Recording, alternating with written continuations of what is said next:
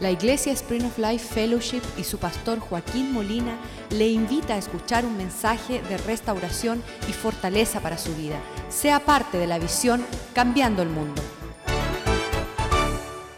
Padre, te doy gracias este día por encontrarnos en tu casa. Tú has dirigido nuestros pasos y por eso estamos aquí, solamente por tu misericordia, Señor. Que podamos llegar a un lugar y escuchar, escuchar y contemplar tu grandeza, poder estar en tu santuario y contemplar tu hermosura. Pedimos que tu Espíritu Santo nos llene a tal capacidad que no solamente recibamos, sino que seamos una fuente de agua viva, vasos de honra útiles para el Maestro, para alcanzar sanidad a las naciones. Las naciones de la tierra se abruman, están llevadas por presiones, dolores, dificultades, para que te encuentren a ti, la fuente inagotable de salvación. Pedimos que tú bendiga tu palabra esta mañana y que la prospere en nuestro corazón, que la entendamos, que la recibamos y que seamos no solamente oidores, sino hacedores de tu palabra, Señor.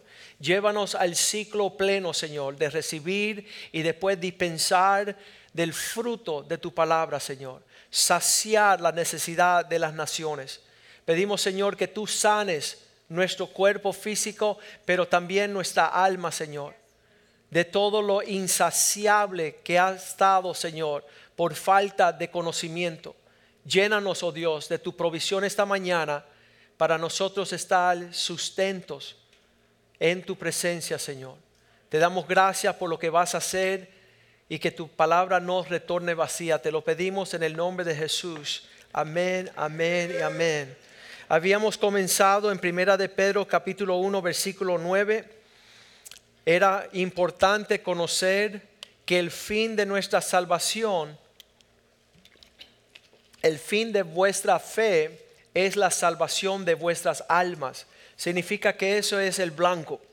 Cuando ya hemos transitado la jornada aquí en la tierra, hemos llegado al lugar donde nuestra alma eternamente se encuentra saciada en la presencia y en el reino de nuestro Dios.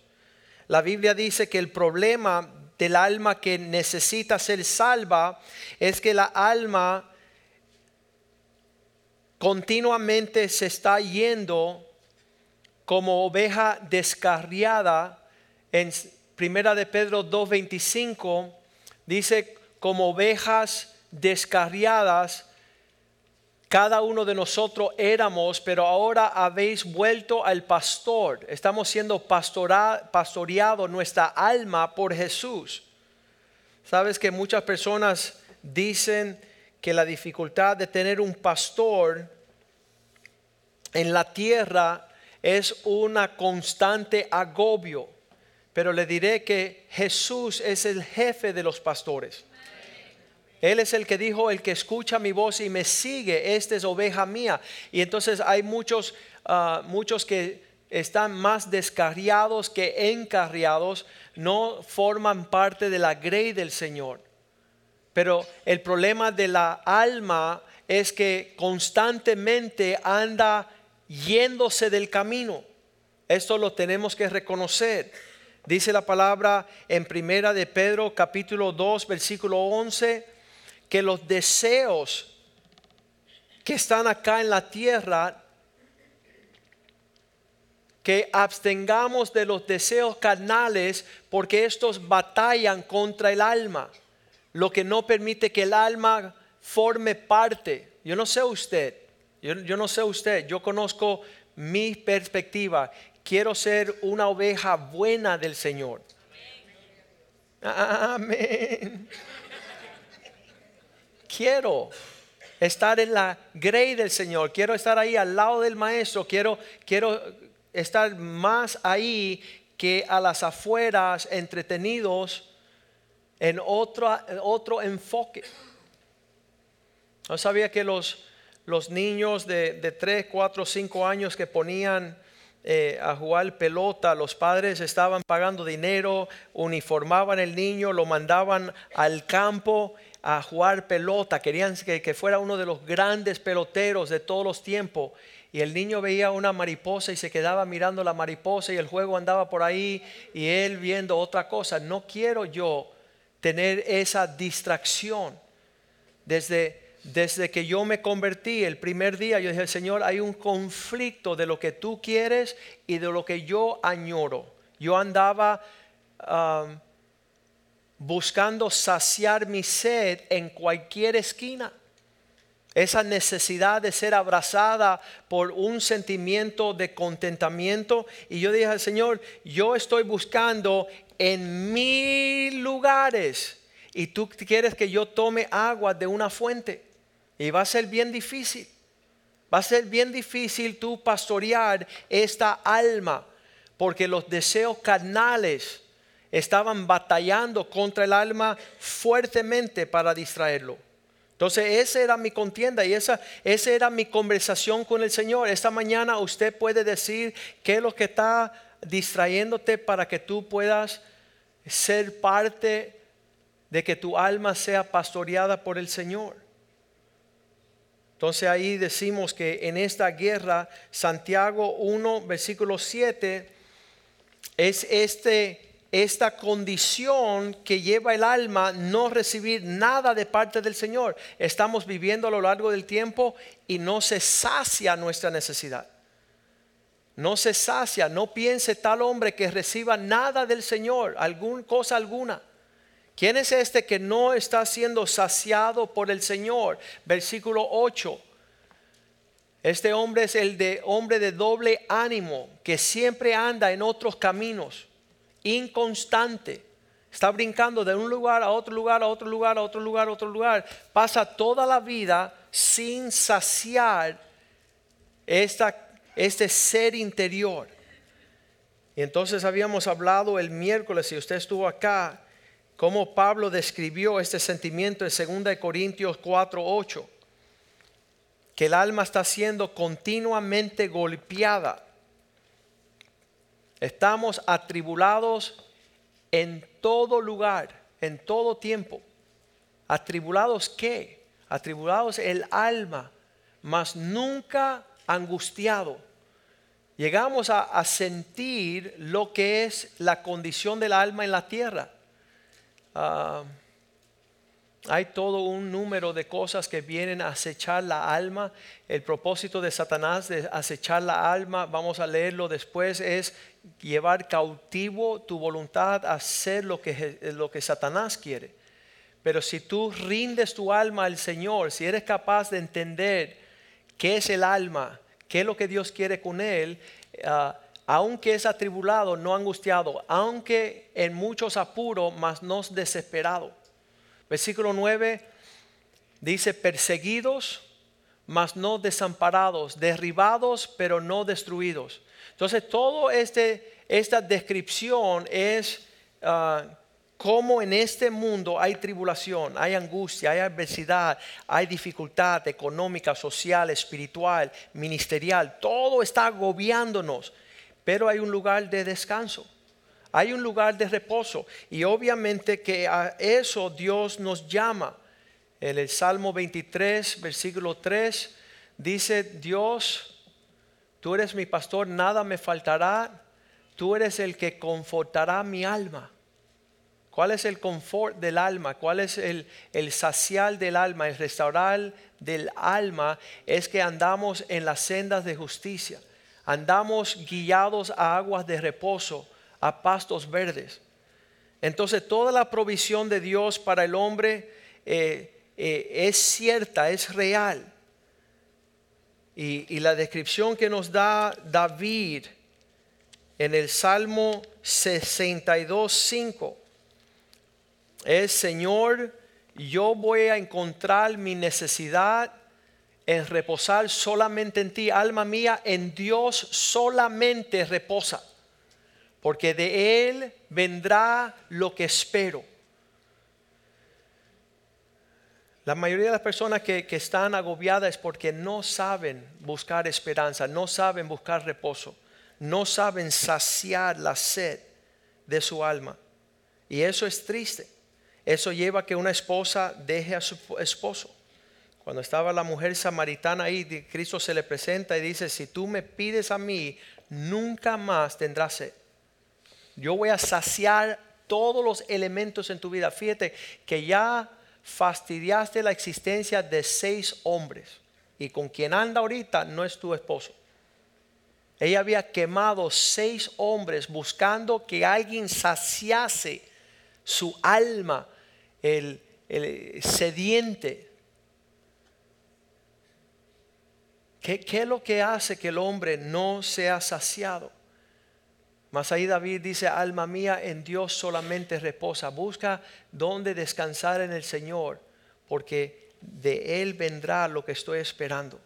De Él vendrá. Tenía esa certeza al punto que uno se acerque a Jesús con ese sentimiento, ahí empieza a sanar. Y, estos hombres que ministran adictos y drogadictos y prostitutas, dicen Joaquín, el hombre cuando no es saciado busca las aguas más negras. Cuando tiene sed toma cualquier cosa. Y qué, qué tremendo que una persona es capaz de hacer las cosas más terribles cuando uno no está ah, siendo saciado en su alma. Mira lo que dice el salmista, lo leímos el miércoles 43, 5, Salmo 43, 5. Él decía, alma mía, ¿por qué estás abatida? ¿Por qué te abates?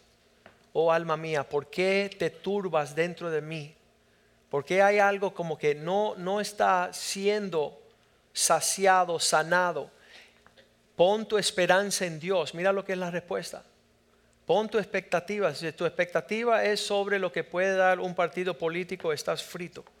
Si tu, tu sed va a ser saciada por lo que ofrece tu cónyuge, estás frito.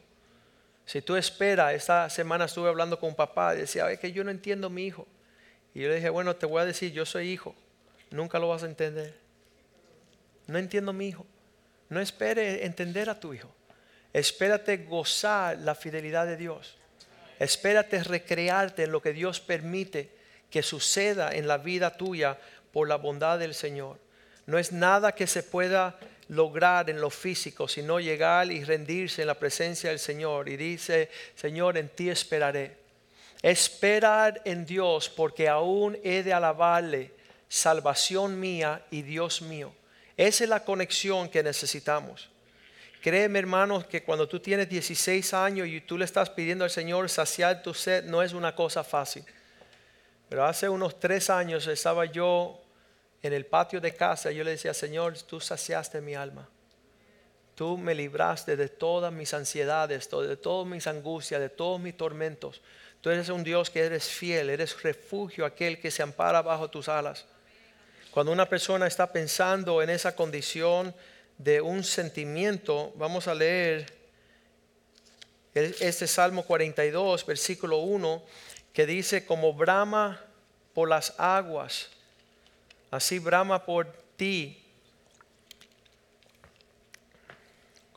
42.1. Como el siervo brama por las corrientes de las aguas, así clama por ti, oh Dios, el alma mía. Esa, esa, situación interior. Tiene que encontrar reposo, pero además tiene que saciar su sed esperando en el Señor. Versículo 2. Mi alma tiene sed de Dios, del Dios vivo. Cuando, cuando vendré y me presentaré delante de Dios. Cuando voy a poder, poder ver, saciar. Versículo 5. La descripción es, ¿por qué te abates, oh alma mía, y te turbas dentro de mí? Espera en Dios, porque aún he de alabarle salvación mía y Dios mío. Versículo 6. Dios mío, mi alma está abatida en mí, me acordaré por tanto de ti desde la tierra del Jordán y de los hermonitas desde el monte de Misar. Hay una provisión que viene del cielo que sacia de manera increíble. Versículo 11 dice, esto será para mí un sentimiento. ¿Por qué te abates, oh alma mía, y por qué te turbas dentro de mí? Espera en Dios, porque aún he de alabarle, salvación mía y Dios mío. Estoy esperando en Él. Eh, el versículo en inglés, el 11, termina diciendo, Él es el que levanta mi cabeza. Es aquel que está preparado para lidiar con todas mis angustias. Salmo 40, 40, eh, versículo 1, vamos a leerlo bien rapidito. ¿Qué es la función del alma en el medio de la crisis? Estar pacientemente esperando en Dios. Él se inclinó a mí y oyó mi clamor. Él pudo percibir.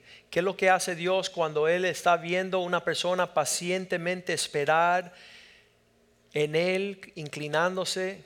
Dice el versículo 2.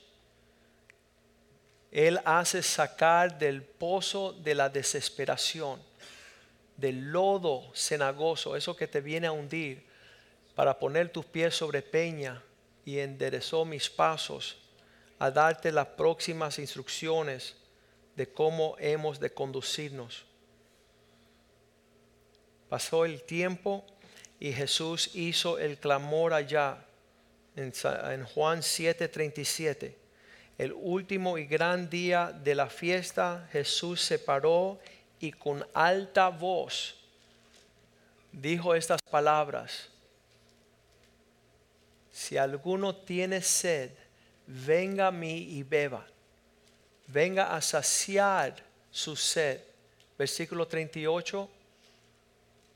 El que cree en mí, como dice las escrituras, de su interior correrán ríos de agua viva. Dios quiere esta centralidad en nuestra alma. Quiere que nosotros nos levantemos de todo Ah, que abate nuestra existencia, usted lo confiese, lo diga, pueda enumerarlo, decir, mira, esto me está robando la paz, mi situación económica, mi situación de salud, todo lo que viene a agobiar el alma y Él está dispuesto a levantar su cabeza y darle la salida. Me encanta escuchar ah, el Salmo 27, cuando el salmista está diciendo, ¿sabes qué? ¿De quién voy a temer? versículo 1. ¿De quién temeré? ¿De quién me atemorizaré? Él es mi luz y mi salvación. Todo eso está hablando, enfocándose de la condición del alma. Dice que estamos rodeados, versículo 3, aunque un ejército encampe alrededor de mí, no voy a permitir que mi corazón llene de temor, aunque contra mí se levante guerra, yo estaré confiado. Estoy en un sentimiento. Versículo 4, una cosa he deseado y esta buscaré, que yo pueda morar en la casa del Señor todos mis días para contemplar su hermosura, inquirir en su templo, estar en una relación. Dios está siendo fiel con nosotros en ese sentimiento. Versículo 5, en este tiempo de angustia esconderé en su tabernáculo en el día del mal, me ocultaré en los reservados de su morada, sobre una roca me pondrá en alto, voy a estar parado en un lugar donde no voy a ser agobiado por los males. Versículo 6. Apaguen los celulares. Luego levantará mi cabeza. Él es el que levanta mi cabeza sobre mis enemigos que me rodean. Y yo voy a sacrificar en el tabernáculo, sacrificaré de júbilo, cantaré y entonaré alabanzas a Jehová. Esta situación del hombre de doble ánimo es cuando el alma empieza a convivir con un sentimiento de existencia que no hay promesas, que no hay salida, que no hay esperanza, que no hay promesas. Y tú empiezas a vivir en la tierra como una persona desahuciada.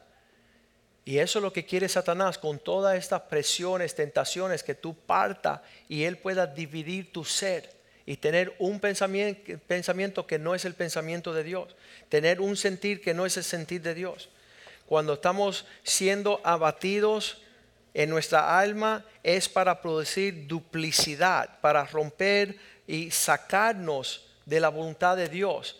Pablo le dice a Timoteo, vamos a ver si lo encuentro aquí en 2 de Timoteo 2.26,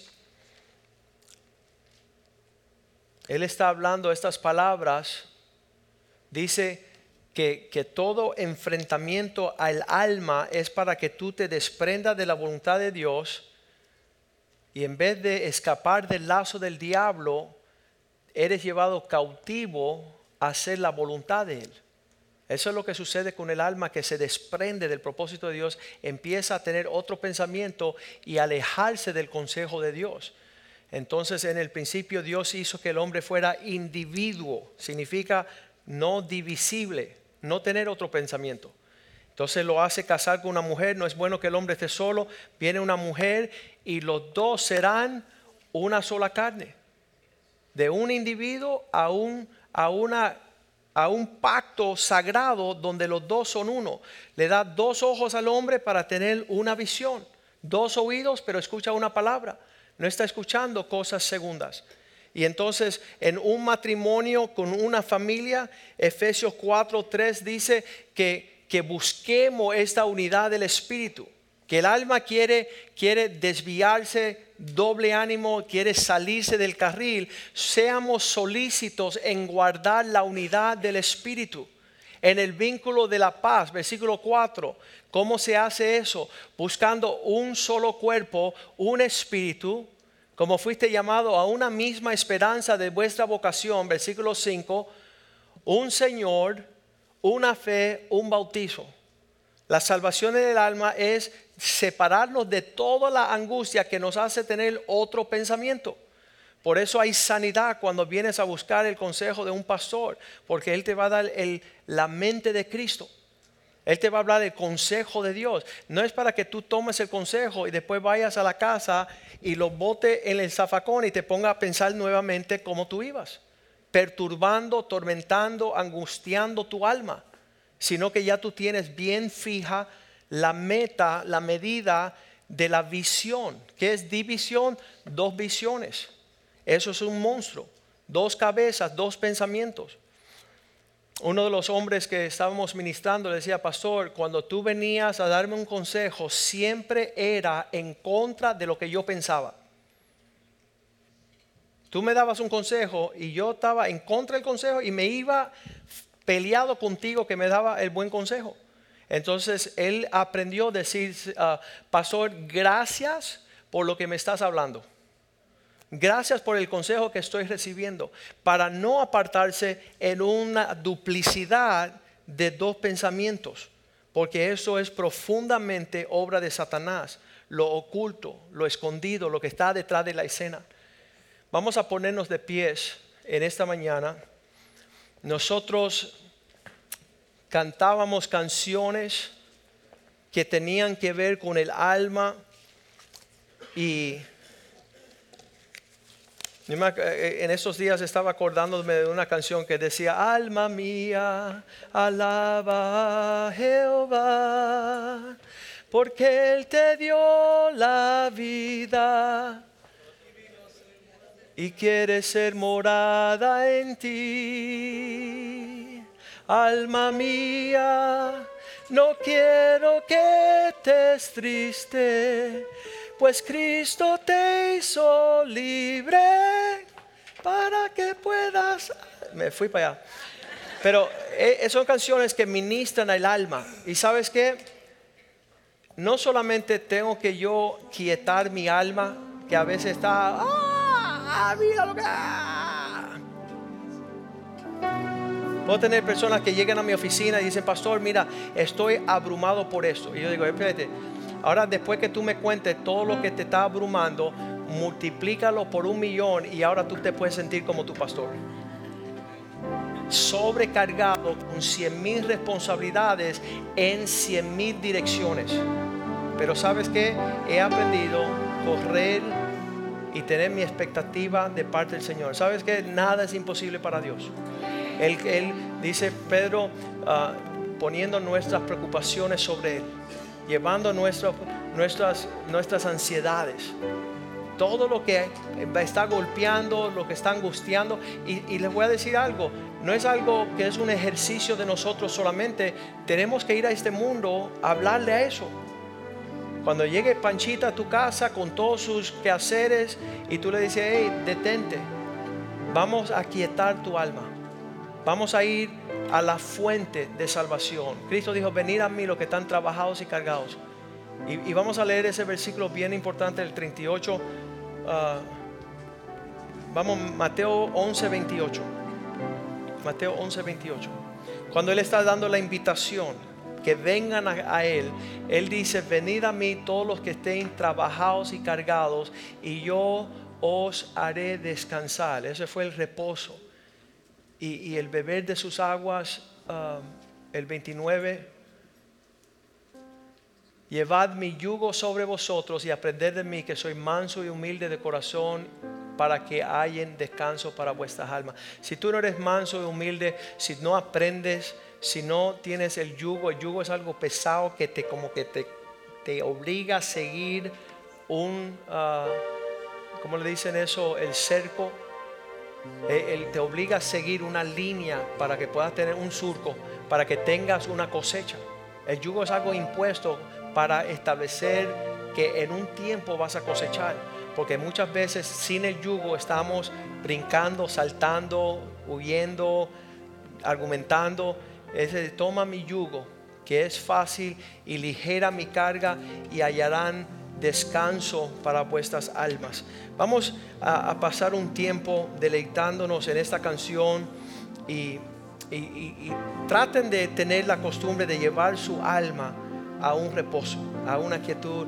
Como David, un joven me dijo esta semana, pasó, yo ni sabía que uno le podía hablar al alma. Cuando David está diciendo, alma mía, sabes que aquietate, que yo voy a tener mi esperanza de Dios. Y tú empiezas a ministrarle para también poder ministrar a tu esposa, a tus hijos. Y es el ministerio que Dios nos ha dado ah, para este mundo, ir a salvar almas que están súper turbadas.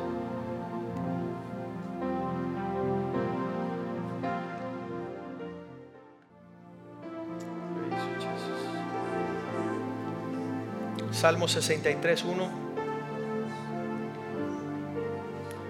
David decía que cuando su alma estaba angustiada era como estar en un lugar seco y árido. Y él decía, Dios, Dios mío, eres tú, de madrugada te buscaré, mi alma tiene sed de ti. Mi carne, esa cosa que está buscando en cien mil lugares, todo menos estar bien con Dios, te anhela en tierra seca y árida donde no hay aguas, ahí donde Dios quiere asegurar que tú conozcas, es el momento de correr a Dios. Padre, te damos gracias este día por tu palabra. Te damos gracias que tu palabra es lámpara para nuestros pies y es el espejo que nos permite ver, oh Dios, nuestra condición. Señor, tú ves cómo nosotros corremos tras las necesidades de nuestra alma sediente, oh Dios. Cuando como oveja descarriada se va en pos de cosas que no son tuyas, en prioridades que están lejas de tus propósitos. Este día enséñanos, oh Dios, volver a ti. Volver a ti, oh Dios. Y ahí decir, poner nuestra esperanza en tu propósito, en tus manos, en tu bondad, en tu fidelidad, Señor y que podamos aprender lo que aprendió la mujer samaritana, que cuando bebemos de esas aguas nunca más vamos a tener sed, nunca más vamos a ir en pos de aguas extrañas, oh Dios, en un desierto. Te damos gracias por tu palabra esta mañana. Pedimos tu bendición sobre cada familia representada, oh Dios, cielos abiertos, que podamos alcanzar tu refrigerio, tu rocío, oh Dios, tu prosperidad, tu éxito que seamos una bendición a todas las naciones, Señor, a todos los pueblos, a todas las familias a nuestro alrededor. Que en nuestros rostros se vea, oh Dios, que tú has saciado nuestra sed. Estamos satisfechos en ti, oh Dios. Te lo pedimos en el nombre de Jesús y el pueblo de Dios dice amén, amén y amén. Aleluya. Salúdense unos a otros.